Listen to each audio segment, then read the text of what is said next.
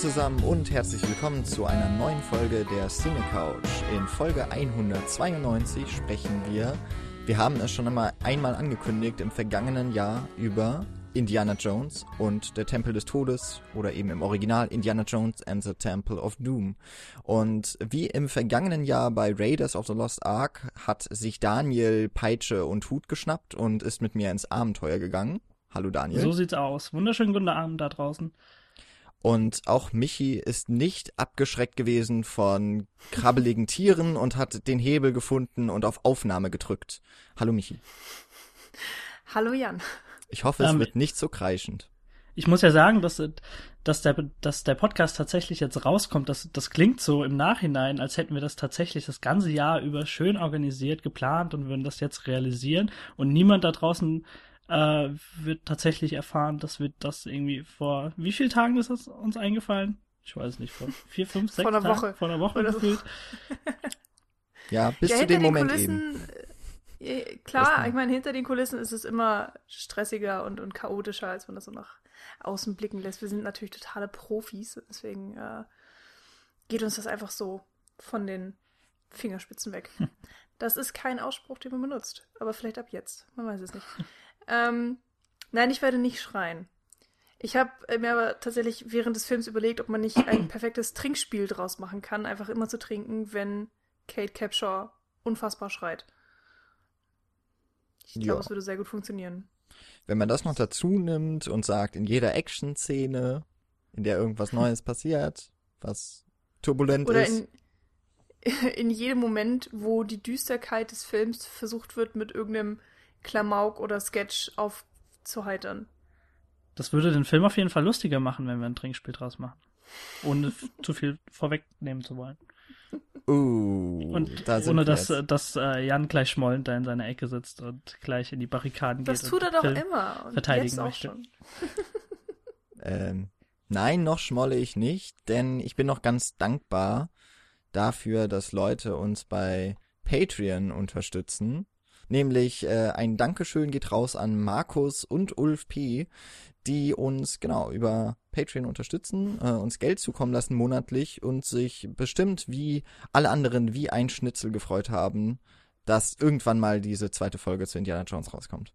Bin ich mir ganz sicher. Äh, außer natürlich ihr beide, ihr habt euch offensichtlich nicht so gefreut.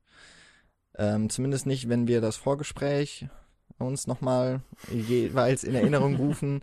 Irgendwie hatte niemand so richtig groß viel Spaß bei dem Film, von euch zumindest. Habe ich so das Gefühl? Ich bin mal gespannt, ob wir das noch ergründen können. Ähm, warum das so ist. Bevor wir zum Inhalt kommen, ich habe mir noch zwei Kritiken zu dem Film aus dem äh, Erscheinungsjahr mal durchgelesen. Äh, ich habe mir jetzt nicht wahnsinnig viel Mühe gegeben, um hier das gleich mal vorwegzunehmen. Ich habe also mal geguckt bei Metacritic, eine, äh, also es ist ja eine Seite, die sammelt Kritiken zu Film, Medien und sonstigen Kram. Und ähm, die gehen schon recht weit auseinander. Roger Ebert, den, äh, ja, ich glaube, den haben wir schon öfter mal erwähnt, der findet diesen Film sehr, sehr, sehr gut.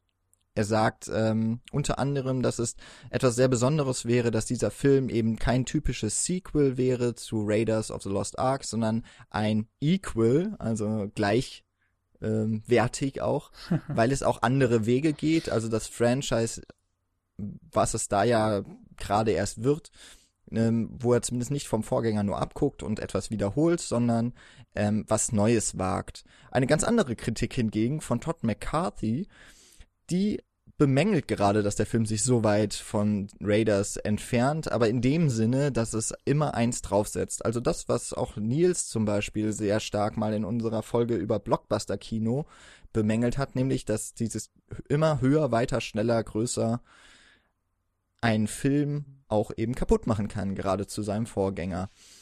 Und zwischen diesen zwei Polen werden wir uns wahrscheinlich auch immer wieder finden. Die Kritiken kann ich ja nochmal verlinken, dass man sich zumindest zwei Klicks in diesem Internet sparen kann. Ähm, nur nochmal als Info, die, die, die beiden Kritiken stammen aus dem Erscheinungsjahr. Genau. Ne? Ah, okay. Von 84, ja, gut. 85. Ja. ja, auf jeden Fall interessant, dass du das reingeschmissen hast. Ich, ähm, also ich, ich habe einen klaren Standpunkt zu dem Film. Trotz dessen verstehe ich beide Wertungen in dem Sinne, wie sie, ja, wie sie konstruiert sind und wie die beiden äh, das meinen und ähm, ich das, da können wir uns vielleicht ein bisschen äh, langhangeln, auch innerhalb unseres Gespräches gleich. Und da werden wir einige nette Punkte rausarbeiten können, würde ich sagen. Das wäre zumindest ein, hoffentlich eine Vorgehensweise, die wir einhalten können.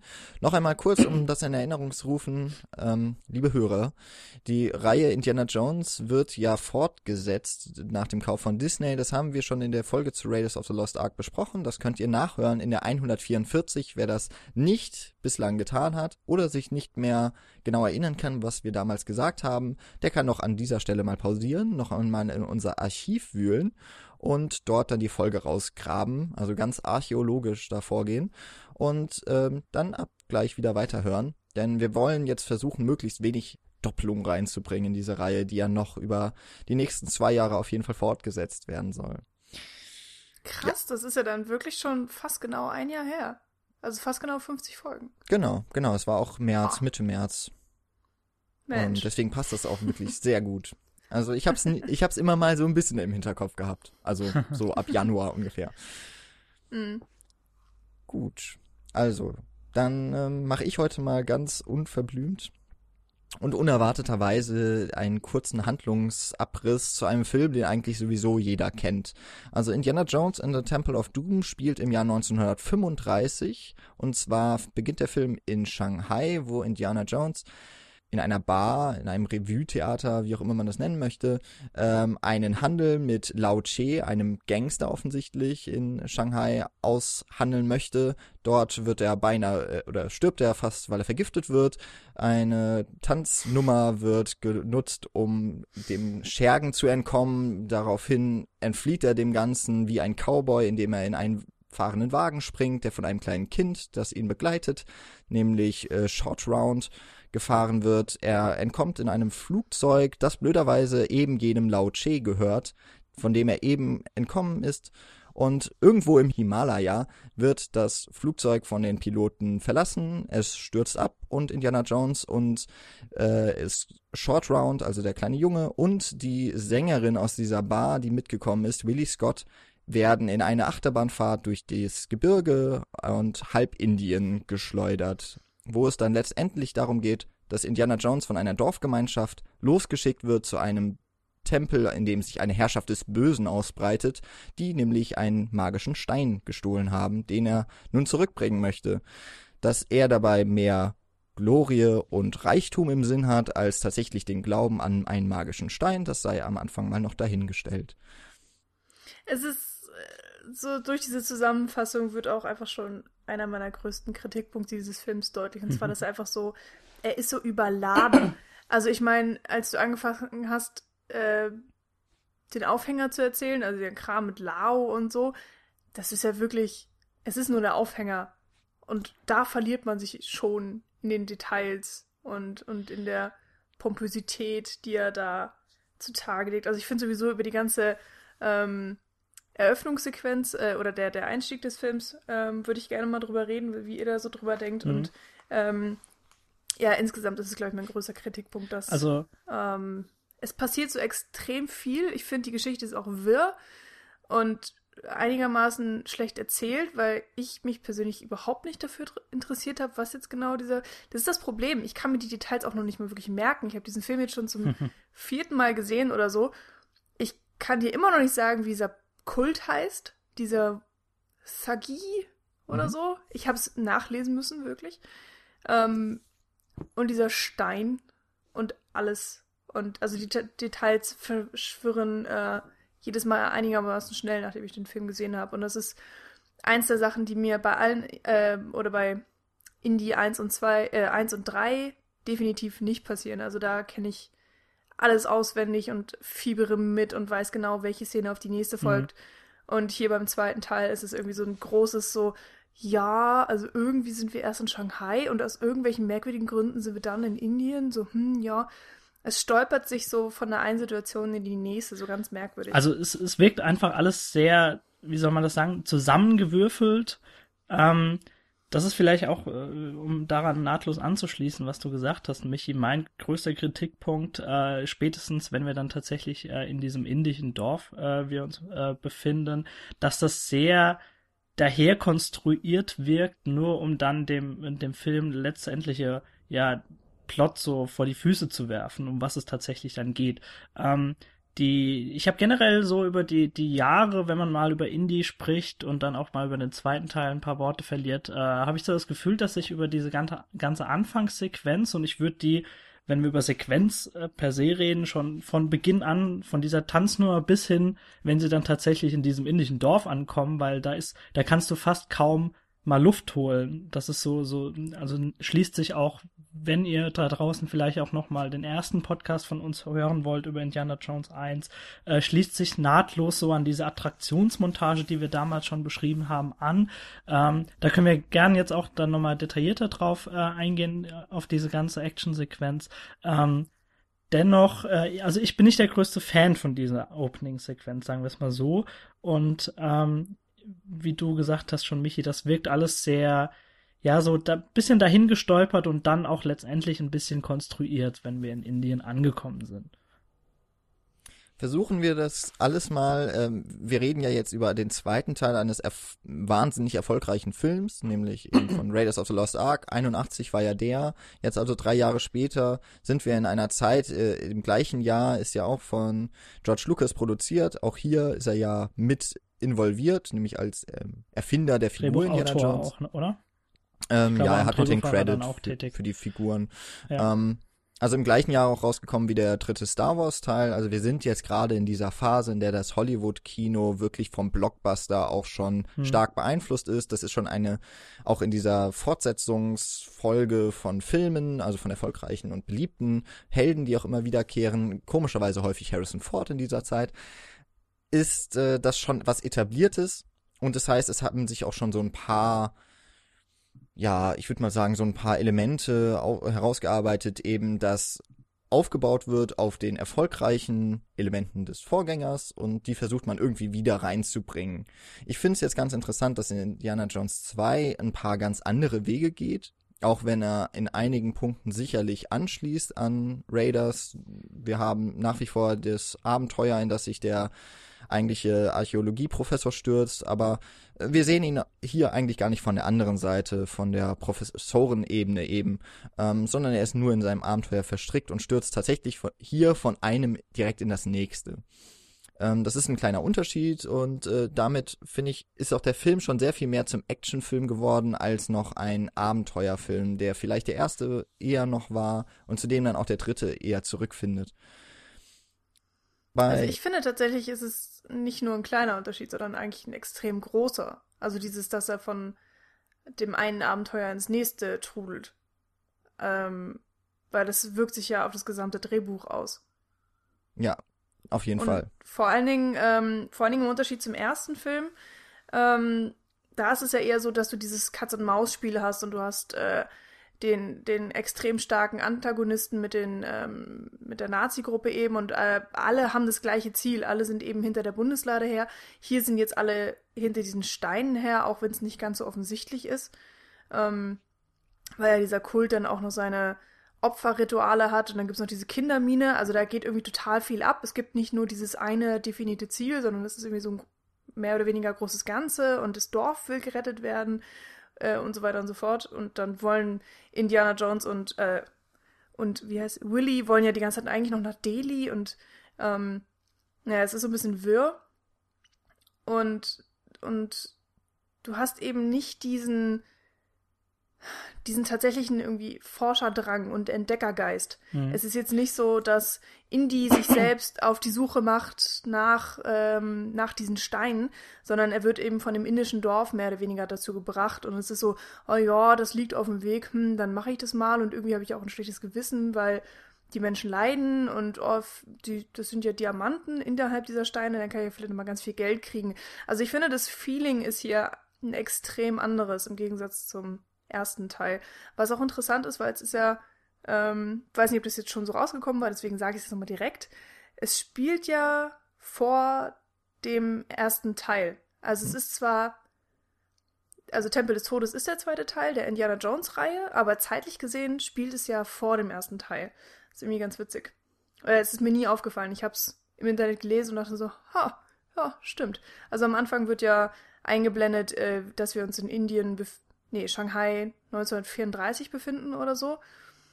Und ich glaube, Lost Ark ist dann, oh Gott, 36? Ich kann es nicht genau Später. sagen. ja, ja, ja auf jeden Fall später. Aber das geht auf jeden Fall nicht zu Lasten, äh, sagen wir mal, des Charakters Indiana Jones. Also der ist auch im ersten Nö. Teil schon komplett ausgebildet, so wie wir ihn kennen im Grunde. Ja, genau. Und es wird ja auch nicht Bezug aufeinander genommen. Also du, genau, genau. Du merkst es eigentlich überhaupt gar nicht. Es ist nicht wichtig, welche Zeit es ist.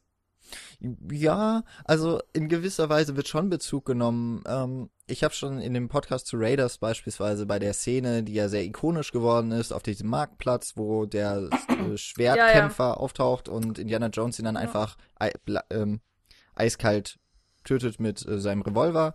So, die, auf diese Szene wird ja zum Beispiel wieder angespielt in äh, Indiana Jones 2. Am Ende kommen wieder, in dem Fall dann zwei Schwertkämpfer, also auch wieder so nach dem Motto, ne, mehr ist besser. Das, äh, was mhm. ja Blockbuster Kino so schreibt. Und dort hat er dann aber seine Pistole ja schon lange verloren, die wurde ihm ja abgenommen. Und er macht sogar noch so eine Geste, die eigentlich mehr zu dem Zuschauer spricht als zu den tatsächlichen Gegenübern im Film, ähm, wo er wirklich so nochmal einen Verweis darauf gibt. Ach ja, erinnert ihr euch noch an diese Szene? Ja, oh, jetzt muss ich es anders lösen. Also die war übrigens äh, sogar auch im Theatrical Trailer, der damals erschien, drin. Also das war wohl extrem bedacht produziert, diese Szene oder dieser Moment. Ja, also er das habe ich auch schon im ersten Teil gesagt, er wird immer wieder kommen, also auch noch in den anderen beiden ja, Filmen, ja. da werde ich es auch bestimmt wieder ansprechen. Ähm, lass uns doch gerade mal, bevor wir ähm, noch so ein bisschen, äh, was heißt ein bisschen, bevor wir dann auch so in die Kritik kommen, vielleicht tatsächlich erstmal diesen, diese Opening-Sequenz uns äh, anschauen, ähm, die sehr abwechslungsreich ist, wie ich finde. Sie ist ja von der Struktur, oder der Film ist ja von der Struktur her gar nicht mal so sehr anders als noch Raiders. Also wir haben eine Szene, ähm, in dem Indy eben in einem Abenteuer irgendwie drinsteckt. Ähm, hier ist eben nicht mehr der, das Bergen eines Schatzes, äh, der ihm dann kurzerhand abgenommen wird von seinem Gegenüber, sondern eben schon, ja, wir sind schon bei der Übergabe. Indy ist hier ein Grabräuber, der Geschäfte macht mit Gangstern. Und er wird natürlich reingelegt. Und das ist so eine Sequenz, die wir auch schon im ersten Teil immer wieder, wie gesagt haben, James Bond so Anlehnungen hat. Und die ist es wirklich ganz offensichtlich. Ja, ähm, die, genau. die Feinde und auch Indy sind sehr adrett gekleidet im Anzug. Es wird noch getrunken, es wird einigermaßen scheinheilig, äh, also es wird scheinheilig nett miteinander umgegangen ähm, und dann wird eben Indy in eine lebensgefährliche Situation gebracht, aus der er sich nur mit großer Mühe dann wieder befreien kann. Es ist hier nochmal ein bisschen überspielter als in den in James Bond-Filmen, die ich kenne, aber die sind ja auch durchaus wechselhaft gewesen, ja, vor allem auch, glaube ich, in den 60er, 70er Jahren mit, äh, war das dann Roger Moore, bei dem es wirklich auch klamaukig wurde teilweise. Ähm, da bin ich nicht ganz so ganz so gut gebildet, was, was dieses Franchise angeht. Ja, aber genau, wir haben auch hier wieder diese Cold Open, der aber in dem Fall eben recht nahtlos dann übergeht in die tatsächliche Handlung, was ja beim vorherigen mhm. Teil eher weniger war. Was hat euch denn an dem Beginn gestört? Ähm, Michi, willst du loslegen? Ansonsten äh, sage ich einfach schon ah, mal was dazu. Ähm, also wie gesagt, ich, ich habe ja schon gesagt, dass äh, auch in, in den Gesprächen, die ich so in den letzten Jahren auch mit anderen Leuten geführt habe, dass diese Opening-Sequenz, bis wir uns in Indien tatsächlich befinden, doch schon ein Stückweise meiner Meinung nach polarisiert. Ähm, was ich sehr, sehr angenehm fand, von Beginn an, auch jetzt wieder bei der, bei, beim letzten Mal, äh, jetzt gerade die Woche, ähm, finde ich, wie der Film einfach loslegt. Also er, er wirkt, als würde er, das, was du auch schon gesagt hast, Jan, als würde einfach das komplette, also er ist sich bewusst, dass äh, aus Indiana Jones jetzt, äh, dass wir daraus ein Franchise machen, will da aber eine frische Prise reinbringen. Und du, du merkst es in der ersten Sequenz sofort. Es beginnt ja mit dieser Broadway-artigen Nummer, in der Willie Scott dann auch äh, äh, vorsingt in diesem riesigen, äh, was ist das, Vaudeville-Theater, so in Shanghai. Ähm, und alles ist sehr, sehr gestriegelt. Indiana Jones werden wir wahrscheinlich nie wieder so adrett in einem wei lupenreinen weißen Anzug sehen, wie wir es da tun, auch wenn wir das vielleicht nur ein, zwei Minuten tun, bevor die Action dann äh, losgeht. Ähm, das fand ich sehr, sehr erfrischend, dass es einfach so komplett anders mal aufgedröselt wird, als wir es so im ersten Teil kennen. Ähm, und wir ihn dahingehend vielleicht mal nochmal aus einer anderen Sichtweise sehen, auch wenn, wenn er sich natürlich in, ja, er hat sein Abenteuer jetzt abgeschlossen, will, ist, geht jetzt quasi auch schon an den Deal, also same procedure as every year quasi für ihn. Ähm, dennoch, ich, ich tue mir jedes Mal schwer mit der Sequenz, die dann darauf folgt und die beginnt eben mit, mit dem äh, Vergiften durch diesen Cocktail und der Tanz, der und äh, also das ist ja eine Mischung aus Tanz und alle fliehen, weil ein Schuss gefallen ist und so weiter. Und dann wird dieses Gegengift, wie auch dieser, äh, was ist ein Juwel, Rubin, Diamant, Diamant ähm, hin und her gekickt und äh, sowohl Willie Scott die äh, äh, ja dem Reichtum da hinterher kriecht, als auch äh, Indiana Jones, der am liebsten einfach erstmal am Leben bleiben möchte, ähm, da die, die, die, diesem Gegengift hinterher hechtet. Ähm, ich weiß nicht, mir, mir sagt diese komplette Szene einfach nicht zu. Also, wie gesagt, du kannst da auch im Grunde ähm, was manche dem Film positiv anrechnen, äh, bis er sich tatsächlich dann in diesem Flugzeug befindet. Du kannst da kaum Luft holen. Er stürzt sich von einer Sekunde in die nächste, wenn er da dann aus dem Fenster fällt mit ihr im Auto landet. Sofort geht's weiter, eine Verfolgungsjagd bis hin zum Flugzeug. Da schläft er eine Sekunde ein, dann stürzt quasi fast schon ab. Ähm, mir ist das alles ein bisschen zu viel in dem Moment einfach und ähm, auch einfach zu unübersichtlich in diesem Tanzschuppen da noch. Ähm, das ist aber einfach eine sehr subjektive Sichtweise von mir. Ja, da muss ich dir aber zum großen Teil recht geben. Also ich fand es auch erfrischend, dass es so die Erwartungen komplett bricht. Der erste Indie geht ja los, du bist im Dschungel, alles ist dreckig, du hast diese Urwaldgeräusche. Ähm, es wird noch ein sehr großes Mysterium darum gemacht, wer diese Figur, die wir da sehen, überhaupt ist. Wir sehen ja viel nur von hinten. Und die, die, so die Einführungsphase ist ja jetzt vorüber. Wir wissen ganz genau, wer er ist und was er macht. Ähm, und ich glaube auch, es wäre falsch gewesen, mit genau so einer Sequenz wieder anzufangen, mhm. mit genau so einer, ja, er ist irgendwo am Rumgraben und entdeckt irgendwas, so, das haben wir jetzt alle schon gesehen.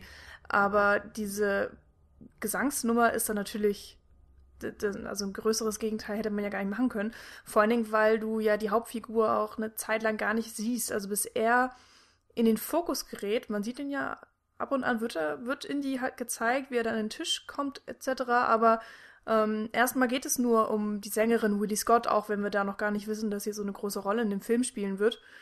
Ähm, und du hast die bunten Kostüme und diese 40 Tänzerinnen und was weiß ich nicht was und dieses, ähm, ja, dieses Lied und dieser Tanz steht einfach im Vordergrund. Es ist ein sehr gewagter und interessanter und eben auch einfach kontrastierender Anfang im Gegensatz zum ersten Teil. Ähm, ja, hat mir jetzt persönlich auch nicht so krass gefallen, aber war, war spannend, so an sich, diese, diese komplett gegensätzliche Idee. Und ich muss auch wirklich sagen, diese klamaukige, schlimme Szene mit, ja, mit dem Diamanten und dem Gegengift, also das finde ich immer noch einigermaßen daneben, vor allen Dingen, weil es auch von vornherein schon zeigt, wie unterschiedlich Indiana Jones und äh, Willie Scott einfach sind und ich dann immer noch weniger verstehe, warum die beiden sich überhaupt auch nur annähernd anziehen finden, ähm, weil sie meiner Meinung nach einfach überhaupt nicht zueinander passen. Vor allen Dingen, wenn man noch, ähm, oh Gott, wie hieß jetzt, Marion aus dem ersten Teil so ein bisschen im Kopf hat. Ähm, da merkt man dann natürlich auch, dass sie äh, da genauso ein krasses Gegenteil etablieren wollten. Also sie wollten keine zweite Marion, hm. sondern ähm, ja, sie wollten eben diese blonde äh, Großstadt verwöhnte Ja, so ein Frau. Püppchen, ne? Ja, genau. Und das ist sie auch, und das ist hier den kompletten Film entlang. Ähm, damit muss man irgendwie klarkommen. Ich tue es nicht. Ich finde auch, ja, man hätte sie einfach mal komplett aus dem Film streichen können. Da, da, sa da sagst du auch, so, auch was Wichtiges. Das ist mein größter Kritikpunkt, den ich an ihrem Charakter habe. Und zwar gibt mir meiner Meinung nach der Film von Beginn an keinen einzigen Beweggrund an die Hand, warum sie überhaupt in dieser Story mitspielt und warum sie mit ihm dorthin geht.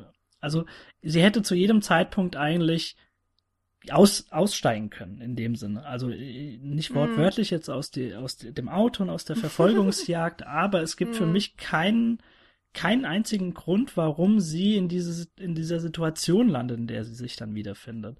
Und ähm, mm. da bin ich dann eben auch wieder an diesem Punkt, wo ich sage, okay, der Film will mir das so sehr in einer Weise konstruieren, um da quasi dann eben diesen Sidekick äh, über sie und dann auch noch den Sh äh, Short Round heißt er, ne?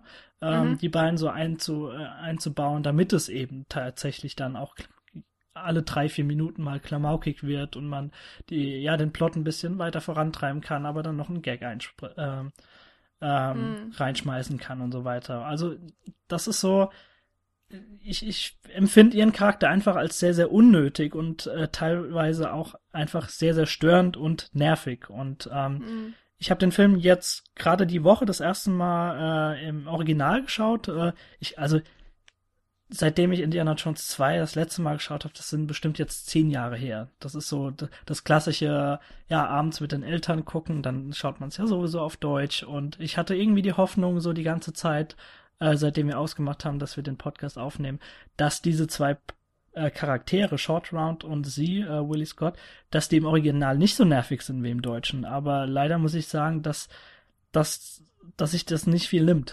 Also ich dachte, vielleicht mhm. liegt es ein bisschen an der Synchro, aber tatsächlich sind die beiden einfach so dermaßen nervig konstruiert. Wobei die deutsche Stimme noch mal so einen drüber legt, muss man sagen. Also ich finde wirklich, die deutsche Synchro ist da nochmal. Ja, keine Ahnung, die habe ich jetzt nicht mehr so im Kopf, die, die, die, deutsche Synchro. Ich weiß, ich weiß jetzt einfach nur, dass, dass mich beides äh, empfindlich mhm. gestört hat, einfach. Ich weiß auch nicht.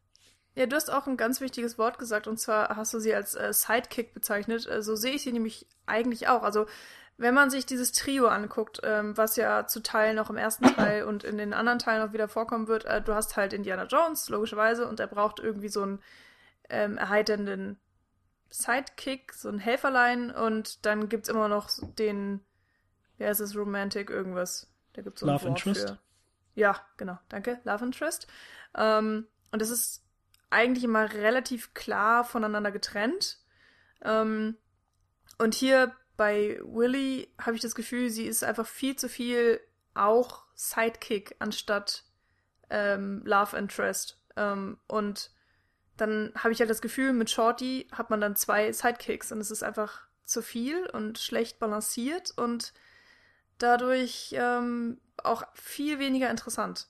Ich finde auch, dass und, Indie als, als Persönlichkeit nicht so wirklich so äh, befreit aufspielen kann, weil sehr, sehr viele Sequenzen einfach den beiden zu Lasten fällt und ähm, mm. dann wirklich darauf getrimmt äh, ist, äh, dass die untereinander sich die Gags hin und her werfen. Und dieses typische Indie-Gefühl, äh, kommt einfach sehr, sehr selten einfach äh, zustande.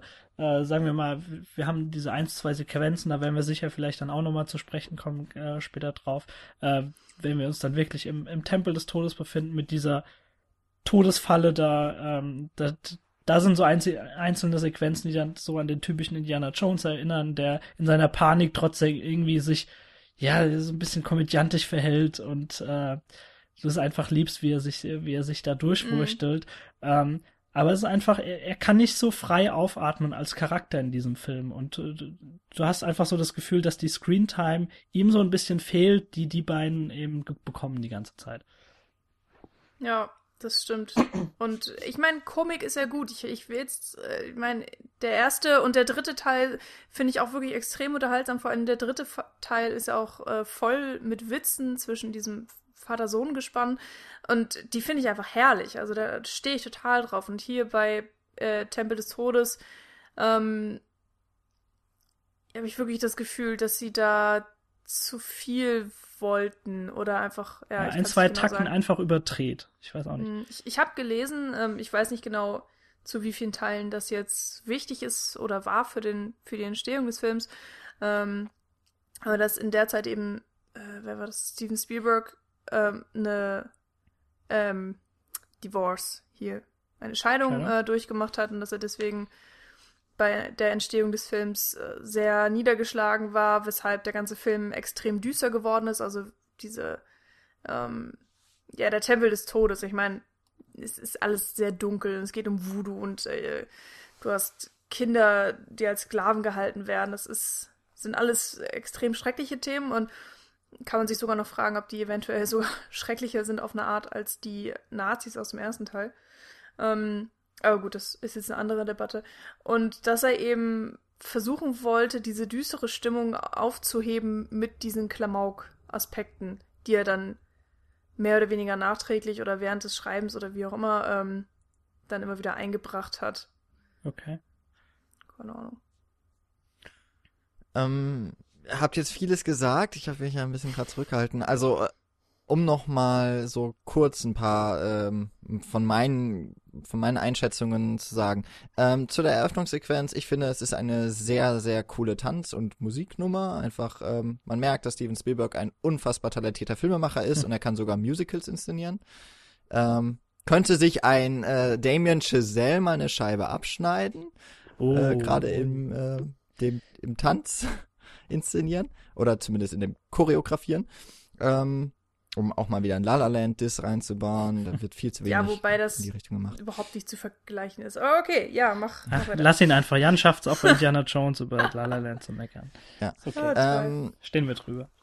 Das, das, was ihr ja im Grunde angesprochen habt, was so ähm, Willy und äh, Shorty, also Short Round dann eben betrifft, ist, dass die beiden, ja, sind sie sind die typischen Figuren wie Indiana Jones, aber auch anderen Helden zur Seite gestellt werden. Mit anderen Helden ist eben auch vor allem immer ähm, als erste Referenzfigur James Bond zu sehen. Auch der hat immer mindestens mal ein Bond-Girl, meistens mehrere.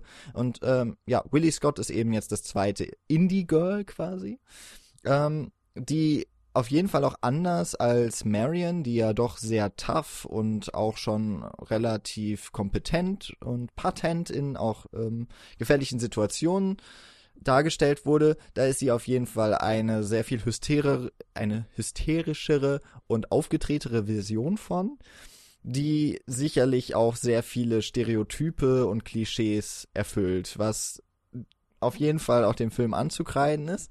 Genauso sehr, ich finde jetzt gar nicht mal so, dass das immer so viel Klamauk ist. Also jetzt so alle paar Minuten würde ich, also das ist jetzt auch übertrieben. Ähm, aber ich habe ja auch eben gerade mal so ein bisschen was überspitzt gestichelt. Insofern okay. Ähm, aber wo ich auf, euch auf jeden Fall recht gebe, ihr habt schon gesagt, der Film ist deutlich düsterer, als das noch Raiders war und auch düsterer, als es die anderen Filme des Franchises werden. Und das wurde irgendwie, also das kann man machen. Man kann so einen Film düsterer machen. Äh, er ist auch später sehr dunkel, er hat viele Rottöne, ähm, eben auch weil Feuer als etwas sehr zerstörerisches immer wieder eine Rolle spielt, auch als äh, Bildelement. Nun haben die dann eben noch diesen, ja, Klamauk, oder nennen wir es einfach mal Humor, die ähm, so kom komödisch, äh, komödiantischen Reliefs, com äh, Comic Reliefs eingebaut, die irgendwie nicht so ganz im Einklang dann stehen mit der gesamten mhm. Stimmung des Films. Und da bekommt er nicht die richtige Balance hin. Das ist etwas, was ich dem Film auch vorwerfe. Allerdings würde ich jetzt zum Beispiel sagen, dass diese Szene, die im Dschungel spielt, ähm, wo die, wo das Trio mit den Elefanten dann zu dieser Festung unterwegs sind, die ist halt genial, weil da wunderbar mit dem Stereotyp dann auch nochmal gespielt wird. Meinst du, wenn sie dann Willi Rast machen? Genau, wenn sie Rast machen und ja, Indie und Short ähm, spielen Poker und äh, betrügen sich gegenseitig und die Willy läuft so rum und im äh, Hintergrund hört man andauernd sehr deutlich eingespielte, also vom Sounddesign, ähm, sehr akzentuierte Geräusche von verschiedenen Tieren und sie ähm, wird auch immer wieder dazwischen geschnitten, wie sie von einer Fledermaus angegriffen wird und anderen ekelhaften Wesen. Ähm, und dass eben die beiden Männer oder Mann und Kind davon überhaupt nicht Notiz nehmen. Und am Ende ist, äh, regt sie sich ja wieder über den Rüssel des Elefanten auf, der sich aber in dem Fall gar nicht hinter ihr befindet, sondern es ist dann eine Schlange, die sie einfach kompromisslos wegschmeißt. Und mhm. wo Indy dann zurückschreckt und ja, wiederum seine Nemesis quasi. Ja, genau. Äh, übrigens ja das, auch das einzige Mal, dass hier was mit Schlangen passiert. Auch sehr ja, gut, genau. dass das nicht so nochmal ähm, übertrieben dargestellt wird aber sie ist schon auch auf gewisse Art patent. Und sie rettet ja auch später Indy. Und ähm, ist dann auch in den entscheidenden Mom Momenten durchaus bereit, über ihren Schatten zu springen. Es ändert nichts daran, dass sie trotzdem insgesamt zu übertrieben und zu überspitzt dargestellt wird, aber sie nimmt immerhin auch eine Entwicklung und ich finde jetzt nicht, dass sie überflüssig ist. Ich finde auch, dass sie durchaus in diesem Film, auch in dieser krassen Rolle, die ihr da auf den Leib geschrieben wurde, ähm, ihre Daseinsberechtigung hat. Und es ist dem Film, finde ich, ganz gut und hoch anzurechnen, dass er überhaupt keine große Erklärung braucht, warum die drei in das Abenteuer kommen, weil es dann doch so dicht geschrieben ist, auch eben gerade mit dieser Anfangssequenz, dass der einzige Moment, wo sie sich hätten trennen können, eigentlich gewesen wäre, kurz bevor Indy in das Flugzeug steigt. Aber da ist sie natürlich auch schon mit auf der Flucht und wird so mitgetrieben. Und danach ist es wirklich wie es, die Ereignisse ähm, kommen ja immer aufeinander und folgen aufeinander, weil sie komplett logisch aufeinander sich ähm, ja ereignen, um mal wunderbar ja. sich das auszudrücken. Ich find's äh, schön, wie du es schaffst, äh, alles so positiv auszudrücken, was ich total negativ ausdrücken würde. Äh, anstatt zu sagen, sie folgen logisch aufeinander, würde ich tatsächlich eher sagen, es stolpert und platzt, plattert so von der einen Situation in die nächste. Also, ähm, ja, und sie ist halt einfach da, weil sie anfangs an den Tisch gesetzt wurde. Und selbst das weiß man gar nicht warum. Auf einmal sitzt sie da. Weil sie sich, sie bringt sich halt selbst mit rein. Und so, oh, können Sie mich nicht vorstellen. Aber ja, ich finde sie vollkommen austauschbar, weil ähm, alles, was sie macht im Film, hätte genauso gut auch Shorty machen können. Außer jetzt meinetwegen Indiana Jones abküssen. Ähm, das wäre in der Tat ekelhaft gewesen. ja. Ja, aber es ist ganz witzig, dass du das sagst, weil im ersten Film, ähm, das haben wir auch in der Folge 144 besprochen, gibt es ja die Theorien, dass Indiana Jones für den Verlauf der Handlung vollkommen unnötig gewesen wäre. Ja, stimmt. Mhm. Ähm, alles wäre so passiert, wenn er nicht dabei gewesen wäre. Zumindest wäre es zum gleichen Endpunkt gekommen. Und klar, das kann man jetzt hier auch über die Nebenfiguren sagen, aber mal ganz ehrlich, in welchem Film, in dem so eine starke Heldenfigur auftritt, kann man das nicht über die Nebenfiguren sagen. Die sind natürlich austauschbar und das ist ja auch gerade in diesem Franchise, in dieser Serialisierung, wird es ja offenkundig gemacht, denn in jedem Film, bis auf Teil 4, kommt eine andere Frau hinzu, die mit Indy irgendwie in das Abenteuer verstrickt wird. Und er bekommt immer wieder einen mhm. anderen Sidekick. Die werden ja auch ausgetauscht wie am laufenden mhm. Band. Genauso wie auch die Gegner. Das sind alles austauschbare Stereotypen, die aber ja, verschieden konfiguriert werden. Also insofern ja, ich würde mich da jetzt nicht mehr so drauf versteifen, weil ähm, klar, also wo, wo ihr ja auf jeden Fall auch mit der Mehrheit, glaube ich, der Indie-Fans ähm, auf einer Wellenlänge seid, ist, dass Willie Scott das mit Abstand nervigste ist, was ähm, Indiana Jones passiert ist. Und Shorty ist kurz darauf gefolgt. Vielleicht noch die Ameisen aus Indiana Jones 4, über die wir ja dann auch in zwei Jahren spre sprechen werden. Aber das sind, denke ich, so die Sachen ich glaube, mich mehr ärgert am meisten, gerade weil du ja gerade die, die Szene im Dschungel nochmal reingeschmissen hast. Daran siehst du ja, dass, dass es der Film perfekt teilweise mit diesen Stereotypen arbeiten kann und daraus klamau klamaukige und sehr, sehr lustige Szenen äh, stricken konnte.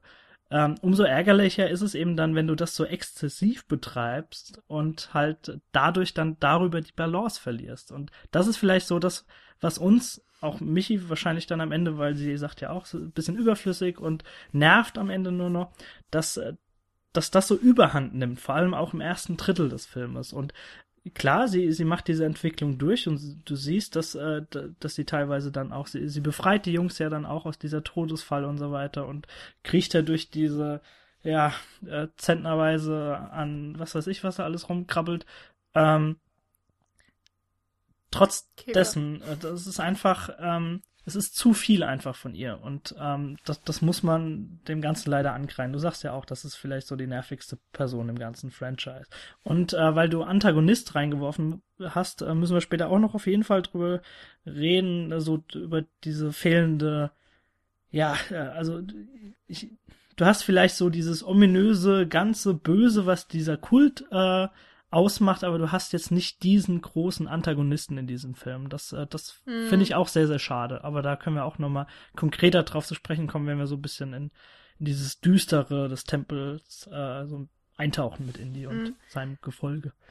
Ich wollte noch mal ganz kurz auf die Nebenfiguren eingehen, weil, ähm, also du hast schon recht, Jan, das sind durchweg im, im, in der gesamten Reihe viele Stereotype und die kann man auch bemängeln. Ich finde es jetzt generell bei so diesen Action-Abenteuerfilmen ähm, braucht man die auf eine Art und Weise und, und da stören sie mich auch überhaupt nicht. Hier beim zweiten Teil habe ich nur das Gefühl, dass sie nicht viel für die Hauptfigur bringen. Ähm, also bei, bei allen anderen Teilen habe ich einfach wirklich das Gefühl, dass ähm, dass es immer auf irgendwelche besonderen Szenen gibt oder man immer durch die Interaktion mit den Nebenfiguren eben viel mehr noch über Indiana Jones selbst. Ja, dass es auch ein Geben und Nehmen ist. ist und sie spielen sich so ein bisschen den Ball zu oftmals. Genau.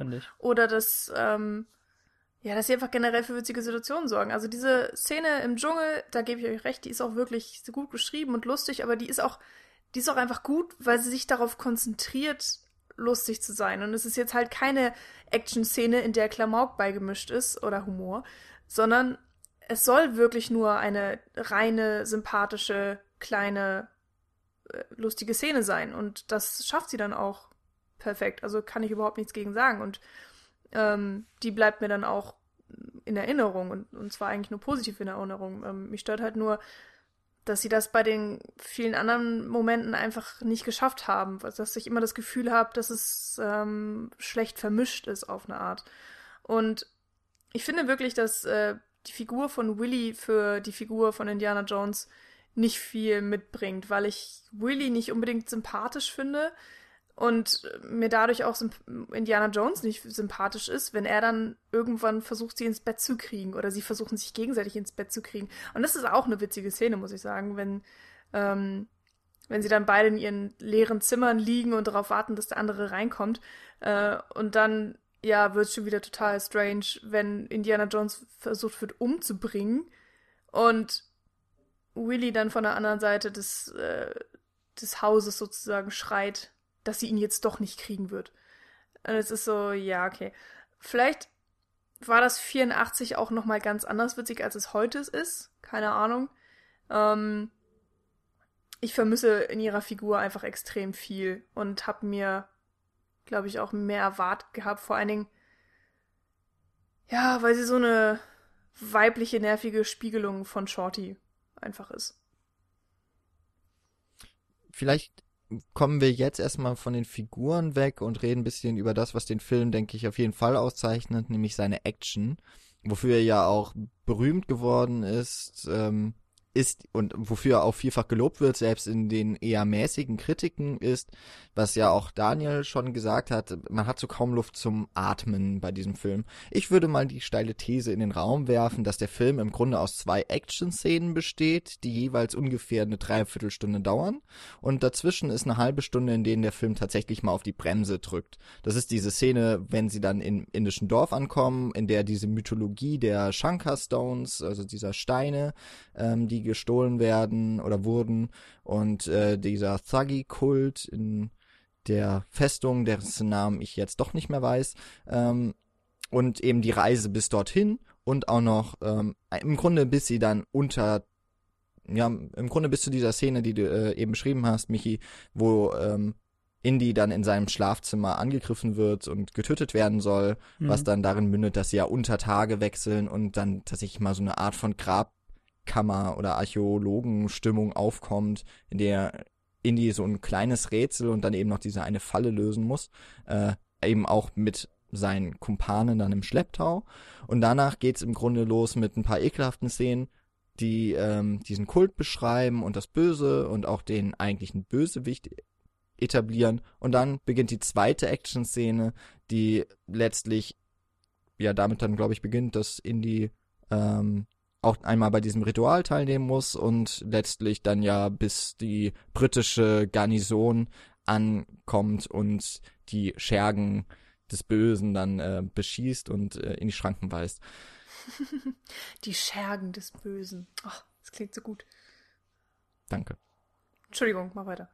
Ähm, ja, das ist meine steile These. Der Film, ist in, das sind zwei Action Pieces äh, Set Pieces, die sich durch verschiedene Orte hangeln und da im Grunde auch so ein bisschen den äh, so den Anschluss auch wieder sucht an Raiders of the Lost Ark, der das im Grunde auch tut nach dieser Schlangengruben-Szene, nach der der Film eigentlich auch nicht mehr so richtig zur Ruhe kommt und immer von einem Punkt zum anderen führt. Das meinte ich dann auch im Grunde damit, dass sich alles logisch ergibt, weil mm, der Film okay. von einer dieser es, man könnte ja auch diese Szenen für sich genommen nehmen. Also wir haben diese Tanzszene am Anfang beispielsweise, dann kommt das Gespräch, das Vergiften, die Suche nach dem Gegengift, die Verfolgungsjagd, dann das Flugzeug, das stürzt ab, dann kommt ähm, eben diese Szene in dem Boot, äh, in diesem Schlauchboot, das erst als Fallschirm, dann als Schlitten und letztlich als Boot äh, tatsächlich auch genutzt wird. Und dann erst kommt der Film ja zur Ruhe, auch mit dem Fluss, in dem sie dann treiben. Und später ergibt es sich eben so, dass sie äh, in dieser Festung sind, sie kommen unter Tage, Indy sieht die Steine, er möchte sie holen. Er glaubt ja auch noch nicht so ganz an die Magie. Dann wird er gefangen genommen und so weiter. Äh, bis ja letztlich die Lorenfahrt dann sowieso ein unaufhaltsames ähm, Actiongetümmel wird. Und ja, irgendwie ergibt sich dann so jeder Punkt natürlich auf eine verquere Drehbuchart und Weise. Über die mhm. Drehbuchautoren wollte ich auch noch kurz was loswerden. Das ist vielleicht, also erstmal, bis ja jetzt David Kopp bestätigt wurde, auch für Teil 5 das Drehbuch zu schreiben, wurde noch nie ein Indiana Jones Film von zwei Autoren geschrieben. Also wir hatten ja Lawrence Kasdan, der ja auch in, äh, bei Star Wars mit verantwortlich war. Ähm, Im als, als Drehbuchautoren und hier haben wir jetzt Willard Huyck und Gloria Katz, die berühmt berüchtigt dafür geworden sind, dass sie Howard the Duck geschrieben haben und danach auch nicht mehr sehr viel. Und ähm, ja, auch in den nächsten Teilen werden dann eben andere Drehbuchautoren herangezogen, die die Geschichten weiterentwickeln. Eben immer auf den Charakteren, die von George Lucas erdacht wurden. Und ja, vielleicht sind da auch dann eben so ein paar Schwächen schon drin begründet. Man könnte es sich äh, vielleicht denken, wenn man Howard the Duck kennt. Und ja, aber ich finde, dass, dass so innerhalb dieser einzelnen Szenen irgendwie die Abfolge doch recht, ja, sie geht zumindest ganz gut ineinander über. Und da vergisst man eben, finde ich, in diesem, in dieser Atemlosigkeit, dass es alles natürlich kompletter Humbug ist, was da passiert. Aber es ist ein sehr unterhaltsamer und abwechslungsreicher.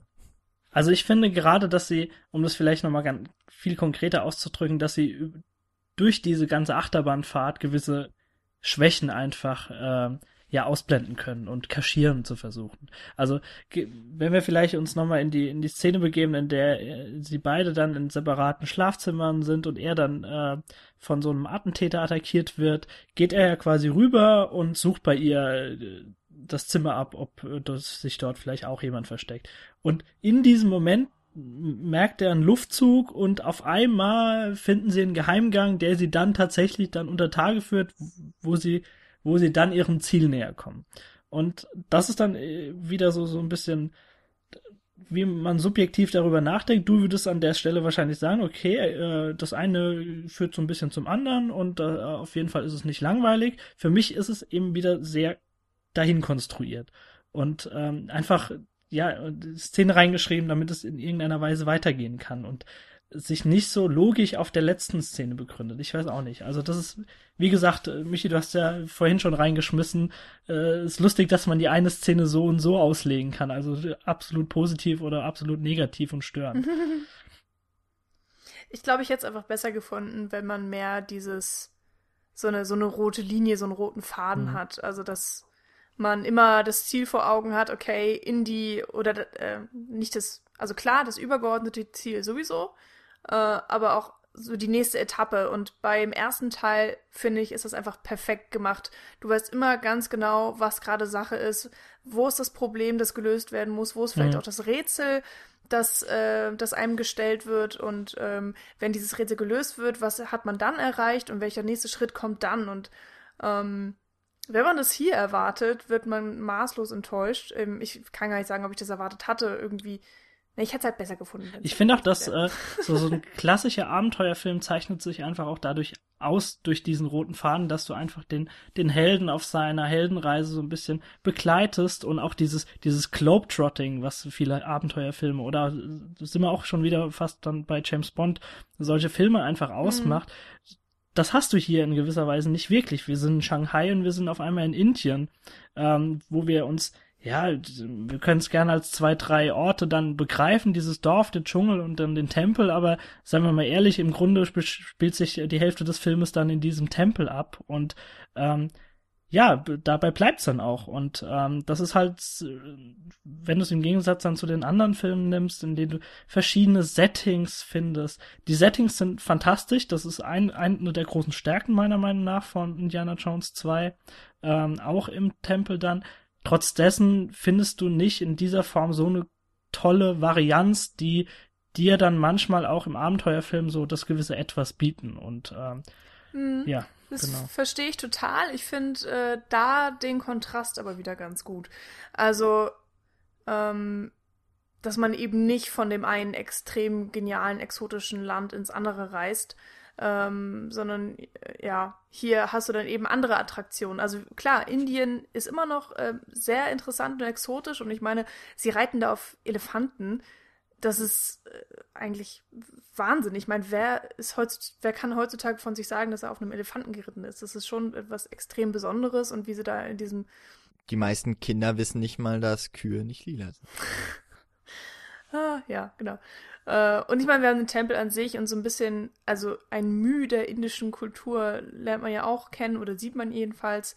Ähm, das ist durch und durch schon exotisch und äh, Shanghai und mit, ähm, mit dem, sie singen ja sogar anfangs auf Chinesisch, ähm, mit so einem ganz paar Brocken äh, Englisch. Also da haben sie sich wirklich schon Mühe gegeben und die Abwechslung des Films insgesamt rührt dann eben nicht unbedingt von den Schau also von den, von den Ländern her, sondern von den generellen Schauplätzen, die sich, sich ausgedacht mhm. haben.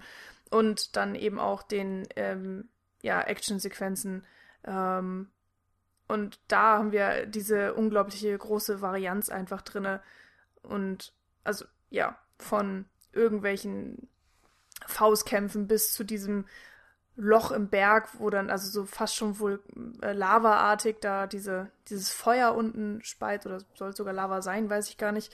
Ähm, und dann die äh, Gondel, nee, das, wie heißt Lorenfahrt. Es Lorenfahrt, Dankeschön. Ähm, ja, und der Sprung aus dem, aus dem Flugzeug. Also da sind einfach so viele krasse Stationen drin, dass es äh, mich in sich überhaupt gar nicht gestört hat, dass wir uns mehr oder weniger nur in Indien befinden die ganze Zeit. Aber ich verstehe, dass es auffällt, weil das natürlich schon in den anderen Indie-Filmen immer ein großer Punkt ist und äh, da ja auch diese ist es eigentlich in, in Indiana Jones entstanden, diese ikonische Fahrt über die Landkarte, die mit der roten gestrichelten Linie? Ob es jetzt da entstanden ähm, ist, aber es hat es auf jeden Fall sehr stark War geprägt. doch im ersten Teil auch so, oder? Ja, die Flug, also dass die Flugsequenzen äh, damit übergeblendet werden, dass, dass man so mhm. Aufnahmen des Flugzeugs in der Luft sieht und eben so in der Doppelbelichtung eine Landkarte, auf der sich genau. diese rote Linie von Stadt zu Stadt oder Land zu Land bewegt. Und das kommt ja auch wieder vor.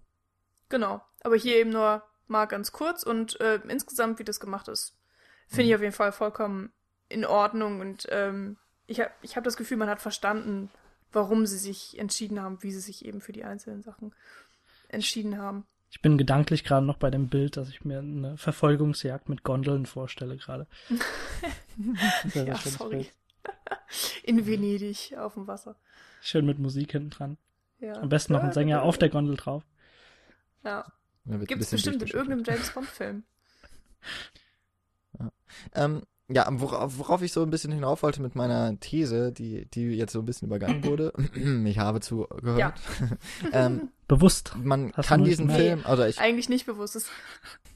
Ähm, dieser Film ist eben vor allem ein Actionfilm und gar nicht so sehr ein Abenteuerfilm und dementsprechend deswegen verteidige ich den Film wahrscheinlich hier auch ein bisschen mehr. Ich sehe ihn eben vor allem als einen ziemlich gut gemachten und abwechslungsreichen Actionfilm, der sich eben aus mit Figuren oder zumindest mal einer Figur, die ich schon kenne und lieben gelernt habe, ähm, auseinandersetzt und die eben in ganz verschiedene Situationen schmeißt. Und ich finde eben aus dem Gesichtspunkt ist der Film wirklich meisterhaft gemacht.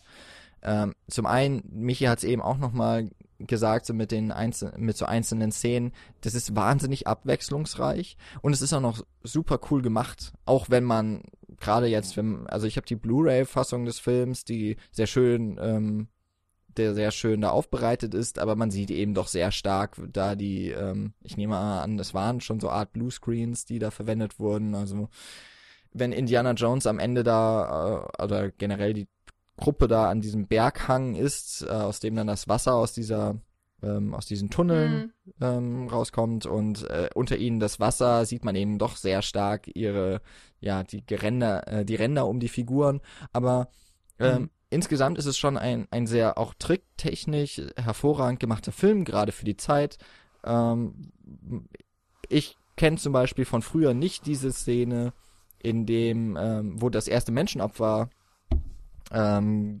dargeboten wird, diesem bösen Gott, ähm, wo eben erst das Herz noch rausgenommen wird. Das wurde rausgeschnitten in der TV-Fassung, zumindest die, die aufgenommen auf unseren äh, schon vielfach zitierten Videokassetten. Ich habe die auch irgendwie nicht mehr in Erinnerung gehabt, die Ja. Szene. Und die ist halt schon ziemlich hart. Also wir hatten Mhm. im ersten Teil in Raiders ja schon am Ende die Szene, in der dann die Macht Gottes aus der Lade kommt und die zu, Ja, zum Beispiel genau. das eine Gesicht dann ähm, da verbrennt und äh, das alles so runterläuft.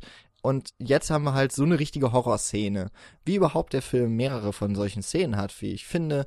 Ähm, Steven Spielberg war ja bekennender Alfred Hitchcock-Fan, hat ja angeblich auch mal bei Hitchcock-Filmen am Set mitgearbeitet. Und diese Riesenfledermäuse, die, die großen Vampirfledermäuse, die immer mal wieder zu sehen sind, kommen ja in der ersten Hälfte des Films auf dieser Reise relativ häufig vor. Und ich glaube sogar noch mal bevor sie unter Tage kommen, kommt so ein Bild, wie die über die Dächer kreisen. Und ich finde, das ist schon eine ziemlich starke, also ich habe mich erinnert gefühlt an die Vögel von Hitchcock, in denen ja auch die Vögel eben ja, ja tatsächlich dann am Ende das Unheil darstellen und hier eben auch schon mal verheißen, es wird hier gefährlich. Auch wenn die später überhaupt keine Rolle mehr spielen, aber es ist zumindest ein Bild und ähm, ja, es ist so ein Bild, das wiederkehrt in der Filmgeschichte und eben für mich eben auch dann so gewisse ähm, ja Gefühle hervorhebt oder wieder hervorholt und damit eben auch die Stimmung setzt für das, was noch kommt. Ja. Ist natürlich blöd, äh, wenn man jetzt äh, die Vögel nicht gesehen hat, aber ich verstehe die Anspielung auf jeden Fall. Umso lustiger übrigens, das sind gar keine riesigen Vampirfledermäuse, sondern es sind so ähm, ja, Fruchtfledermäuse, keine Ahnung, aber die sind, die sind halt super harmlos. Oder das riesige Flughunde? Gott, wie heißen die denn nochmal? Egal. Aber wenn man das weiß, dann wirkt es halt auf eine Art weniger bedrohlich. Ja, aber selbst, also selbst wenn du die Vögel jetzt wirklich nicht gesehen hast, du, du weißt zum- oder kennst zumindest die Metaphorik, die man mit Ja. Raben, mit Aasgeiern und so weiter verbindet. Und äh, natürlich ist das nichts Verheißungsvolles, wenn die da über diesen Palast in, äh, ich glaube, Pankot hieß das ganze Ding da. Das ist mir Ja, vorhin auch eingefallen. Ähm, da drüber kreisen und ihre, ja, ihre Bahnen ziehen da. Das ist nicht so das Mhm. Schönste. Ähm, andere Szene, die mir auch eingefallen ist, wenn er dieses, ähm, ich weiß nicht, ist irgendein Blut kriegt er ja verabreicht, ne? Die ihn zum Mhm. willenlosen Sklaven dann wirklich auch macht. Ähm, das wird ja auch aus so einem richtig üblen, fratzenhaften Schädel ihm da eingegossen. Und ähm, das sind das sind so Szenen, die sich da nahtlos dann einbetten in diesem ganz. Also wenn wir uns dann wirklich so im Tempel des Todes äh, befinden, wenn das Setting sich verdüstert und wir überall so auch den, da dann vielleicht ansatzweise mal auch den klassischen Indie zu Gesicht bekommen und vielleicht auch mal eher seinen Schatten an der Wand äh, sehen als ihn und äh, uns vielleicht auch so ein bisschen in den ersten wieder gedanklich äh, verfrachten können damit, äh, mit äh, ja so ein bisschen nostalgisch und ähm, ja, also so Rottöne und so weiter, alles das dazukommt, da wird's sehr, sehr, sehr düster. Und da schließt es sich ja dann auch mit dieser, mit dieser Szene an, wenn, wenn dieses erste Opfer da das Herz rausgenommen bekommt und er das aus diesem Zombie-Schädel da das Blut verabreicht bekommt. Und das ist schon, also, das kontrastiert schon so die erste Hälfte des Filmes. Und, Also das definitiv. ähm, ja, bei diesen horrorhaften Szenen ist es dann wahrscheinlich auch das, was eben den Film so ähm, herausstellt, auch aus der gesamten Reihe. Ähm, es war ja auch jetzt nicht wahnsinnig beliebt. Ähm, zumindest kann man sich anders, glaube ich, nicht erklären, dass dann der dritte Teil, den wir dann ja in, irgendwann mal in einer der nächsten Folgen besprechen werden, ähm, wieder eher zurückfindet zum ersten Teil und wieder mehr Abenteuerfilm wird. Ähm, und sich dann eben auch von, allein schon von den, von der äh, Farbgebung wieder mehr dem, dem ersten Teil eben widmet. Und ich finde, es ist, es ist eine interessante Entscheidung gewesen. Ähm, auch eine, die ich im Nachhinein nicht immer gut finde, äh, dass dieser Film so stilistisch dann doch sehr anders fungiert oder überhaupt gemacht wurde, produziert wurde als der erste Teil. Weil, also zum einen ist es natürlich ein auch sehr mutiger Schritt, weil man erwartet eben eher von Fortsetzungen mehr vom Gleichen. Und da hat sich Steven Spielberg ja mit dem Temple of Doom dann doch schon gewagt, etwas ziemlich Unerhörtes zu machen, nämlich auch mit Erwartungen zu brechen.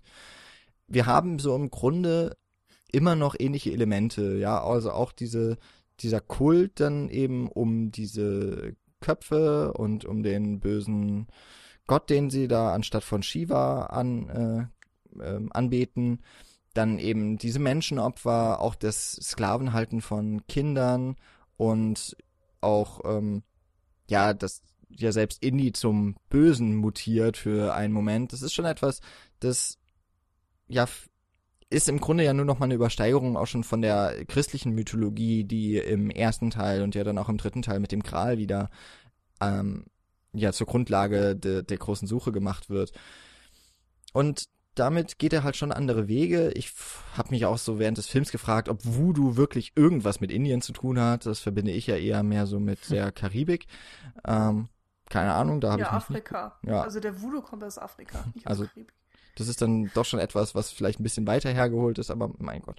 Ähm, auf jeden Fall kommt hier nochmal deutlicher böse Magie auch zum Vorschein. Ähm, und ja, das ist im Grunde schon etwas, was halt irgendwie in diesem Franchise auch angelegt ist, aber es wird eben ganz anders umgesetzt in diesem Film. Mhm.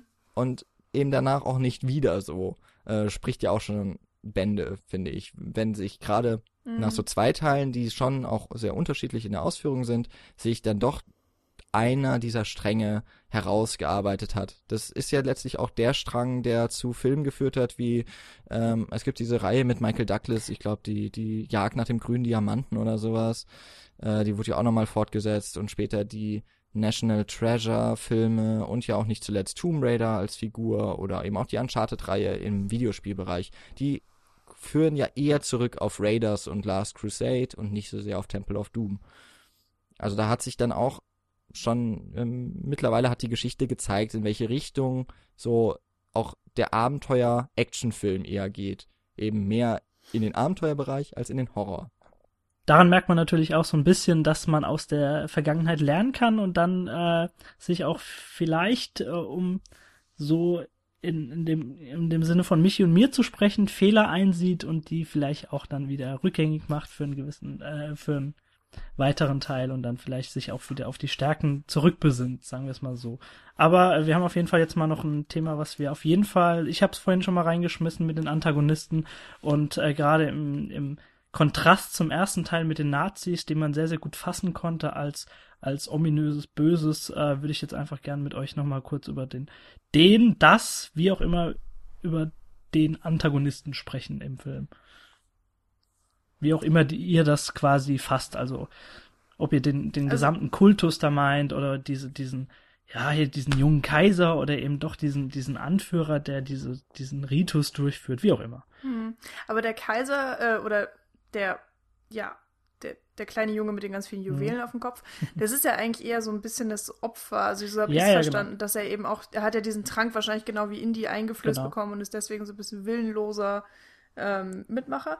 Äh, ich würde diesen ganzen Kult so als Antagonisten sehen, ähm, dann natürlich nochmal verspitzt verkörpert in dieser, in diesem einen Mann mit dem Schädelknochen-Dings auf dem Kopf ähm, auf den man sich dann eben so konzentrieren kann als, als, als Hauptperson sozusagen, als Anführer dieses Kultes oder was auch immer. Aber an sich hast du eben diesen äh, Thuggy-Kult, ähm, den wir dann ja auch erst kennenlernen in diesem Film. Also das ist, das ist so eine, die, die extrem große Herausforderung, die der Film sich selbst gestellt hat, ähm, oder auch der, der, eine der Schwierigkeiten im Drehbuch, dass du es hier mit etwas zu tun hast, was du vorher nicht kanntest. Also mhm.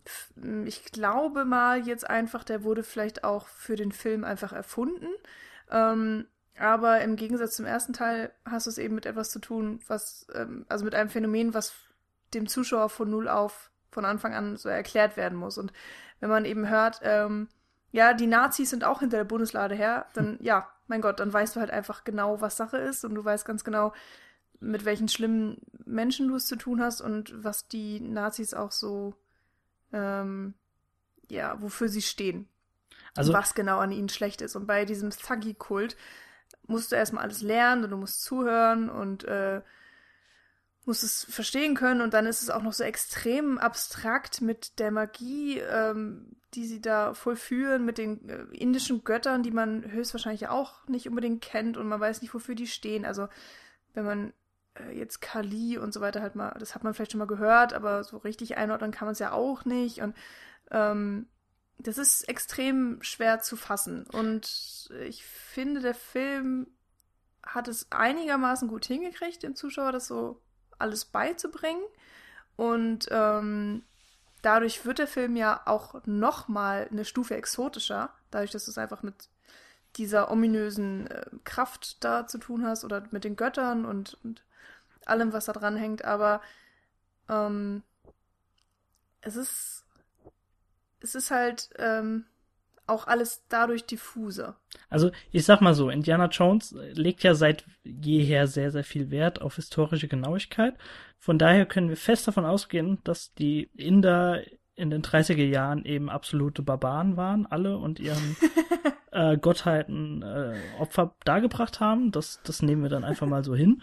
Ähm, Nee, Spaß beiseite. Also mein großer Kritikpunkt so, was, was das ominöse Böse in diesem Film angeht, ist einfach, dass, dass ich es gewohnt bin bei, vor allem auch in Abenteuerfilmen teilweise und in diesen ganz, ganz klassischen Filmen, ähm, dass ich einen sehr starken, in dem Sinne Antagonisten an die Hand gegeben bekomme, mit dem du das Ganze verbinden kannst und ähm, die erste Person, die du da vorgesetzt bekommst in dem Film, ist eben dieser junge Kaiser und der bleibt von Beginn an sehr, sehr blass und du, du hast eigentlich so das, die ganze Zeit das Gefühl, okay, da kam jetzt nicht so viel, obwohl du ja eigentlich schon so, äh, ja, im Gefühl hast, dass, dass, äh, dass das Ganze vielleicht jetzt bergab geht und da, da steckt, muss irgendwie mehr dahinter stecken, gerade mit den Steinen und mit den Kindern, die ver, verloren gegangen sind. Aber dieser junge Kaiser bleibt eben sehr, sehr blass. Später stellt sich natürlich dann heraus, dass er auch nur so ein willenloser hm. Lakai ist und du, du bist die ganze Zeit so auf der Suche nach einem Charakter, an dem du dich festhalten kannst, der für dieses Böse steht. Und äh, du hast in diesem Sinne nicht den Antagonisten, der dir ja markige Sprüche entgegenbringt und Indiana Jones ja auf seine Stärken abklopft und ihm so ein würdiger Gegner ist. Du hast eben wirklich nur dieses ja abstrakte Böse in diesem Kult vereint und ähm, das, das kann man wiederum eben auch positiv oder negativ sehen, je nachdem, wie man das eben mag. Ich, ich hätte mhm. gern einfach einen, einen, starken Antagonisten gehabt und eben nicht so, ja, diesen Kerl da mit, mit diesem toten Kopfschädel da äh, auf der einfach nur dahingestellt wird, damit du jemanden hast, auf den du dich konzentrieren kannst. Ah, ich, also ich finde, da, du hast zwar auf eine Art recht, aber ich finde, du bist trotzdem auch ein bisschen zu hart. Ähm, weil besonders eben in dieser äh, wir opfern jetzt Willy äh, Szene ist es ist genau dieser Typ mit dem Schädel auf dem Kopf eben dieser perfekte Antagonist oder eben ähm, die eine Person, auf die man sich konzentrieren kann. Und ja, okay, markige Sprüche, das ist jetzt natürlich was anderes. Und wir haben ihn eben auch nur in dieser Szene oder in, in der ganzen Sequenz in der Höhle ist dieser Typ eben da. Er ist vorher nicht da und dann stirbt er irgendwann? Weiß ich gar nicht was passiert mit ihm? Egal, auf jeden Fall ist er dann am Ende des Films auch nicht mehr da. Ähm, und was auch vielleicht nochmal ganz wichtig ist, ist. Ach nee, ach, er fällt da ja von der Wand runter. Er wird von Krokodilen zerfleischt. Ja, ja hm, ganz schön. Nee, ich finde, äh, du machst den, den Typen da schwächer, als er ist. Äh, aber er ist natürlich nicht perfekt geschrieben und er ist natürlich auch nicht die perfekte Vorlage, weil, ich meine, er ist halt kein Nazi. Ja, also die Lieblingsgegner von Indiana Jones sind natürlich die Nazis. Das äh, sieht man ja daran, dass es in den besten beiden Filmen der Reihe äh, auch eben gegen die Nazis geht. Aber das ist ja zum Teil auch noch äh, ungeschriebene, ungesprochene Podcast-Geschichte von uns. Aber ähm, ich finde auch hier, dass ähm, dieser äh, Kult, dieser Thuggy-Kult ist ja im Grunde der Nazi-Kult. Also um wieder mal so ein bisschen die ähm, die Weiterführung zu sehen von gewissen Tropes dieses äh, Franchises und Indiana Jones. Das heißt, wir haben wieder diesen Glauben an etwas, äh, was eben hier auch noch sehr stark religiös verbunden ist. Dann haben wir diesen einen Bösewicht, der quasi auf einer intellektuellen Ebene wieder mit ähm, Indiana Jones konkurriert und das ist dieser Mola Ram, also dieser Hohepriester, äh, dieses von Kalima, ah, ja. diesen bösen äh, diesem bösen Gott. Wie du die Namen einfach alle drauf hast, hast du die alle nachgeguckt? Also ich habe mir als Gedankenstütze was? immer IMDb offen. Aber sonst halt nichts. Ah. Okay, äh, damit wäre auch dieses Geheimnis gelöst. Ähm, Und dann gibt es eben noch wieder einmal diesen, ähm, diesen sehr kräftigen Widersacher, also dessen Namen weiß ich jetzt nicht. Ich bin mir auch nicht sicher, ob der überhaupt irgendwo so richtig ähm, hier gefeatured ist. Ähm, aber es gibt ja diesen ähm, großen Sklavenantreiber mit dem roten Turban, dem bösen Gesichtsausdruck und dem Bart. Ja, und wir wissen ja, Menschen mit Bärten sind einfach häufig böse. Wollt ihr mir irgendwas sagen? Äh, ja, ich habe zu wenig Bart und deswegen muss ich okay. das projizieren auf, auf Bösewichte.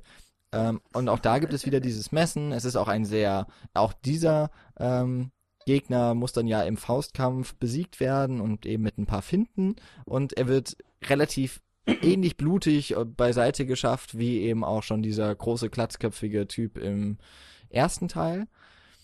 Äh, auch da mhm. haben wir also immer wieder Elemente, die sich so widerspiegeln. So den großen Unterschied sehe ich aber eben darin, und da wäre ich auf jeden Fall auch so auf Daniels Seite eher, dass im ersten Teil der große Bösewicht quasi, also der, der Gegenpart zu Indiana Jones direkt am Anfang schon etabliert wird mit Belloc, so dem mhm. französischen op opportunistischen Archäologen, der sich da mit den Nazis zusammentut.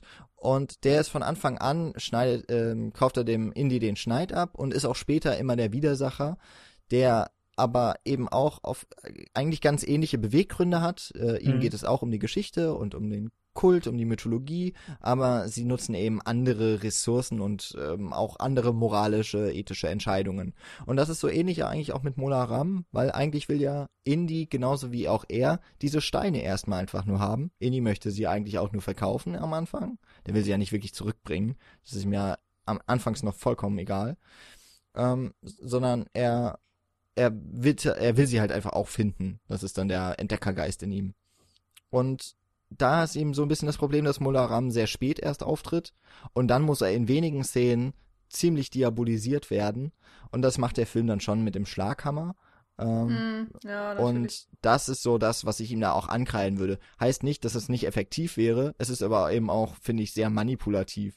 Also direkt eben mit dem Menschenopfer, das sehr laut kreischt, auch das Herz, mhm. das da in Flammen aufgeht. Dann eben auch noch die Kinder, die da in Scharen keine Ahnung, wo die diese ganzen Ketten herbekommen haben überhaupt, um so viele Kinder festzuhalten und wie dann da überhaupt noch umgegangen wird und eben auch dieses willenlos machen durch diesen Trank, durch dieses, es ist ja auch wieder ein Gift, das ihn ja irgendwie gefügig macht.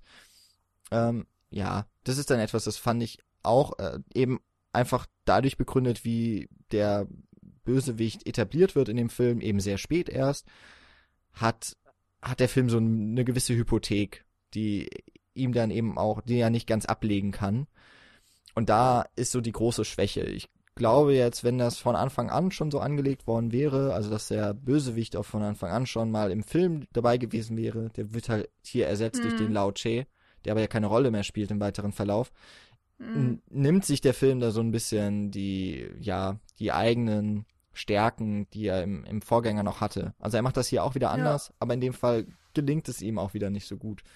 Das stimmt, also das sehe ich auch so. Und was mein Problem so ein bisschen damit ist, ähm, der Held ist ja auch nur so groß, wie sein Anti-Held ist. Also, und je fuser eben der, der äh, je diffuser der Antagonist ist, desto nicht so stark erscheint dann unser Held. Und ähm, ich finde, darunter leidet eben auch Indiana Jones in diesem zweiten Teil. Also er, klar, er hat sehr viele Probleme, mit denen er sich rumschlagen muss und, und große Aufgaben und er muss die ganzen Kinder retten. Das ist jetzt, will ich nicht total kleinreden, aber ich finde, man findet Indy im zweiten Teil einfach nicht ganz so toll, wie man ihn vielleicht in anderen Teilen findet. Ja, klar, er kann, er kann sich, also du da hast die ganze Zeit das Gefühl, dass, äh, dass er sich nicht wirklich auf seine Stärken besinnen muss oder er, er kann sie in sehr, sehr wenigen Momenten einfach nur einbringen, so das, was ihn noch im ersten Teil ausgemacht hat. Selbst mhm. die eine ikonische Szene, die man vielleicht dann auch noch mit so dieser klassischen Schatzsuche, die wir eigentlich von Anfang an so damit verbinden haben, ähm, also in dieser, wenn sie in diese Todesfalle geraten, aus Versehen, die natürlich dann auch noch ausgelöst wird, mhm. ähm, selbst da kann er sich im Grunde nicht einbringen und ist dann auch auf die Hilfe von Willie Scott äh, mm. ähm, aus, dass, dass sie da durchkrabbeln muss und den beiden helfen muss. Also du hast so die ganze Zeit das Gefühl, dass er sich als Indiana Jones, als Grabräuber, der alles schon gesehen hat, sich nicht wirklich in diesem Film etablieren kann mit seinen Stärken. Und das ist eben das auch, was ich vorhin einfach meinte. Du hast von Beginn an niemanden, kein starkes Gegenüber, dass Indiana Jones seine, seine Stärken von vornherein erstmal, ja, hervorholen muss und das Ganze mhm. abgeklopft mm. wird. Und ähm, das ist einfach so, ja, da, da fehlt vielleicht wieder im Grunde, äh, wo wir wieder an den Anfang kommen, so ein bisschen die Balance, die dem Film in mehreren Ebenen dann einfach fehlt. Ja, das finde ich definitiv auch. Ich habe auch äh, so ein bisschen ein Problem äh, mit der Szene, wenn Indy das Gift eingeflößt bekommt. Ähm, und er dann ja auch eben zu diesem willenlosen ähm, Menschen wird, weil das ihn einfach in eine extrem machtlose Position mhm. setzt. Also, und er wäre da normalerweise nicht rausgekommen. Also er macht ja tatsächlich alles, was dieser Molaram ihm sagt, oder Kali oder wer auch immer. Und äh, ja, packt ja sogar Willy in diesem Moment in den, ähm, in den Käfig. Und er wäre ohne Shorty gar nicht mehr aus der Situation rausgekommen. Also nur weil Shorty diesen kurzen Moment die Fackel gegen ihn hält, ähm, ist er, äh, kommt er aus dieser Trance oder aus diesem, ja, wird, ne, kommt er wieder raus ja, genau. und, und ist wieder er selber. Und das ist, das ist wirklich ein kritischer Moment, finde ich. Also wäre Shorty nicht da gewesen, äh, dann wäre der Film ganz anders ausgegangen. Und es ist wirklich, es ist eigentlich eine gruselige Vorstellung, dass, dass ähm, dieses Gift ähm, so viel Kraft über ihn hatte in diesem Moment. Mhm. Und das ähm, hätte ich so nicht erwartet. Also es zeigt auch einfach, wie, wie anders dieser Film ist und die ganze, seine ganze Figurenzeichnung, seine, ja, die Heldenreise ist auch einfach eine ganz andere. Das ist schon ähm, bemerkenswert. Kann man jetzt schlimm finden, gut finden, wie auch immer. Ähm, ich ja, kann dem Film leider einfach nicht so viel abgewinnen. Vor allen Dingen, weil ich auf den ganzen Humor nicht anspringe und weil ich, weil mich der einfach zu 90 Prozent nervt. Leider. Ja, weißt du, das ist auch wieder so ein Ding, wenn Shorty da wirklich in die Bresche springt und dann mit der Fackel anrückt und ihm so in den, in den Bauch drückt. Ähm, du hast die ganze Zeit die, ja, die, er steht unter diesem Bann, unter diesem Fluch, unter dieser Magie, wie auch immer, und die ist so absolut stark, dass Indiana Jones da nichts dagegen tun kann. Aber eine Fackel langt dann auf einmal, um ihn aus dieser ganzen Trance rauszureißen. Also, äh, keine Ahnung, ihm Schmerzen zuzufügen, wie auch immer sie es dann runterbrechen in dem Moment. Ähm, mm. Das wirkte auch so ein bisschen einfach so, ja, bessere Idee haben wir jetzt nicht. Da ist relativ viel Feuer in dem Tempel. Sollen wir eben eine Fackel in den Bauch rammen? Langt das? Kaufen die uns das ab? Machen wir einfach. So, es also, funktioniert ja sogar zweimal. Er macht ja, ja bei, stimmt, dem, stimmt. bei dem Typen mit den, äh, bei dem Ach Gott, wie heißt der denn? Meine, der Prinz da, meinetwegen. Der macht das auch nochmal. Ja, also daran merkt man wieder, ich, ach, ich weiß nicht, es sind einfach so, so ganz viele unrunde Dinge in diesem Film, die mich einfach stören und immer so ein bisschen rausreißen aus dem Ganzen. Aber mhm. ja. Ich finde, er ist auch insgesamt zu negativ. Ähm, äh, kontrastierend dazu hat er tatsächlich das größte Happy End. Also von, von allen Filmen weil normalerweise Indies Ziel immer mehr oder weniger zerstört wird. Also im ersten Teil ist er auf der Suche nach der Bundeslade und er erfährt sie zwar auf eine Art, aber er kriegt sie nicht. Also die, die wird dann ja in, in, ähm, in das Lager gepackt, ganz weit weg und in eine Kiste und dann, dann ist sie halt weg und sie ist in keinem Museum. Also er hat zwar überlebt und so weiter und er hat dann, ähm, er hat, äh, ja, das Böse hat nicht gesiegt, sag ich mal. So, das mhm. ist die Art von Happy End, die wir kriegen in allen anderen Indie-Teilen. Und ähm, hier im zweiten Teil ist es eben so, dass wir ein tatsächliches, sehr, sehr großes Happy End haben, weil eben das Böse wird besiegt. Wir haben diese viel zu vielen äh, armen Kinder, die alle gerettet werden können.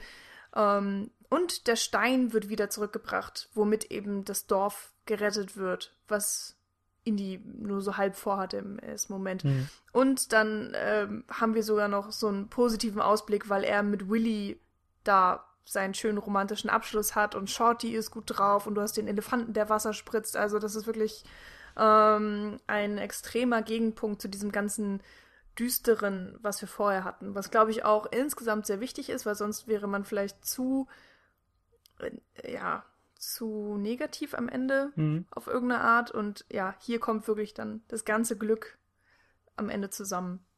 Ja, ich würde noch ganz gern was zu dem Ende sagen. Ähm, nämlich etwas, was ich in allen Indiana Jones Filmen sehe, ist, dass am Ende die Erkenntnis darüber, was überhaupt alles immer hinter diesen mysteriösen und mythischen Gegenständen ist. Nämlich, dass die Wahrheit eben nicht darin liegt, sie zu besitzen oder zu benutzen, sondern ihren Sinn zu verstehen. Also bei der Lade, dass es Kräfte sind, die einfach auch übermenschlich sind. Bei den Steinen, dass das Kräfte sind, die tatsächlich das Leben der Dorfbewohner verbessern und eben auch der Menschen einfach. Ähm, die aber genauso gut eben auch für das Böse äh, verwendet werden können.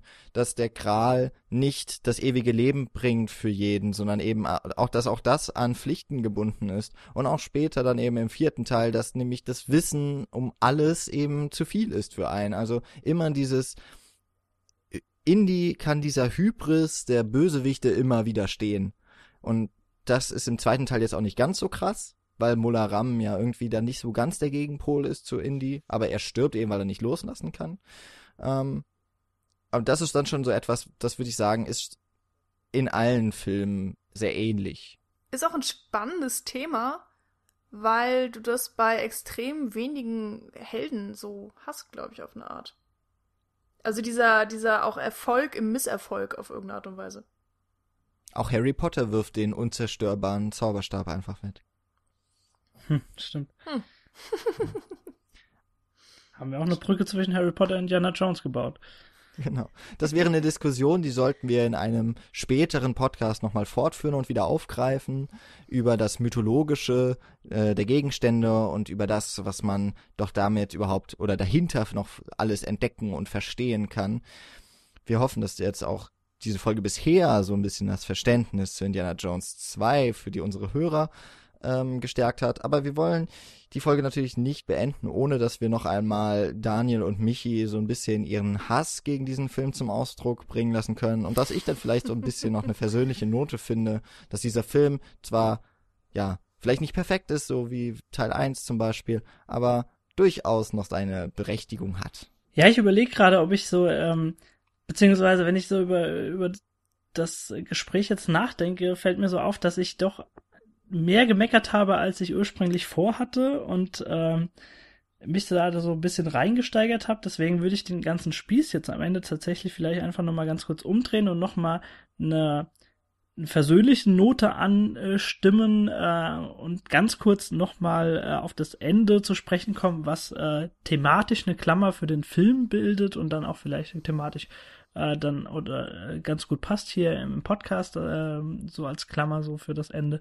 Ähm, und zwar, dass es, äh, dass der Film sich bei dieser Lorenfahrt, die am Ende kommt, sich in keinster Weise ernst nimmt und das ist einfach ein sehr, sehr schönes Augenzwinkern am Ende und bildet einfach, wie, wie gesagt, auch äh, dann einfach nochmal mit dieser Achterbahnfahrt, die ja da sprichwörtlich, wortwörtlich äh, vonstatten geht, einfach nochmal eine ganz, ganz nette Klammer so zu dieser Anfangs äh. Ähm, Jan, du hast ja von diesen zwei dreiviertelstündigen Actionsequenzen gesprochen und da kann man im Grunde nahtlos so eins und eins äh, nebeneinander stellen, wenn sie da wirklich aus diesem Flugzeug springen und dann mit diesem mit diesem Boot da den, ja, den, den Berg runterrauschen. Und äh, das ist eine schöne äh, Note oder schön, schöne Endnote für den Film. Und äh, ich finde es einfach sehr sympathisch, dass er sich da so, dass er so auf die komplette Realität dann so scheißt in dem Moment. Und auch, also wenn sie dann mit der Lore tatsächlich da über diesen Abhang springen und dann in die nächste Schiene rein äh, und äh, das ist einfach ein sehr, sehr schöner äh,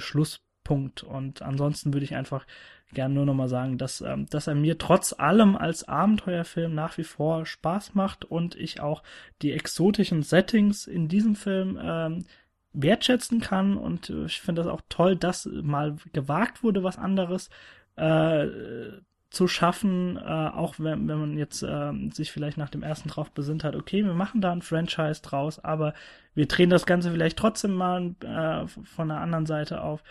Ähm, hat an den einen oder anderen Stellen dann, wie gesagt, eben nicht so ganz funktioniert, wenn die Balance abhanden kommt.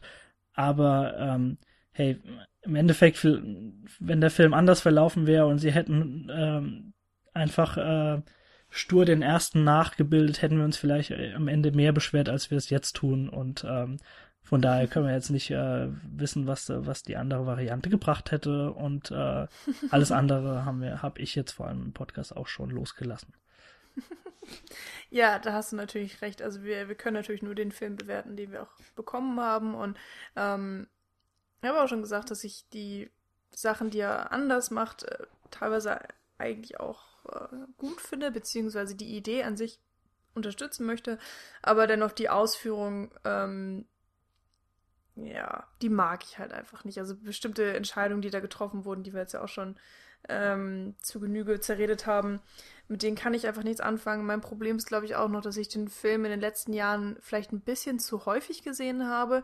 Ich weiß noch, dass ich, glaube ich, vor einem Jahr oder anderthalb oder so, haben wir, glaube ich, alle Indiana Jones Filme hintereinander geguckt. Oh, das war, wann war das denn? Nee, von einem halben Jahr. Also es ist echt nicht mehr lange her.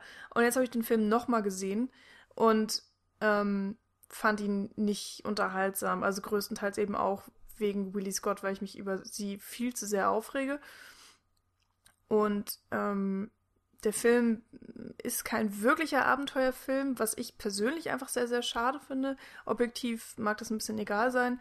Und dafür, dass er eben so extrem viel Actionfilm ist, finde ich, äh, die Action-Szenen gehen auch so ein bisschen in die Jahre. Also das ist noch nicht unbedingt schlimm und ich kann da auch sehr viel verzeihen, aber ich habe so ein bisschen Bedenken, dass der Film in zehn Jahren vielleicht einfach nur noch Klamauk ist und nicht mehr eine Mischung zwischen Action und Klamauk.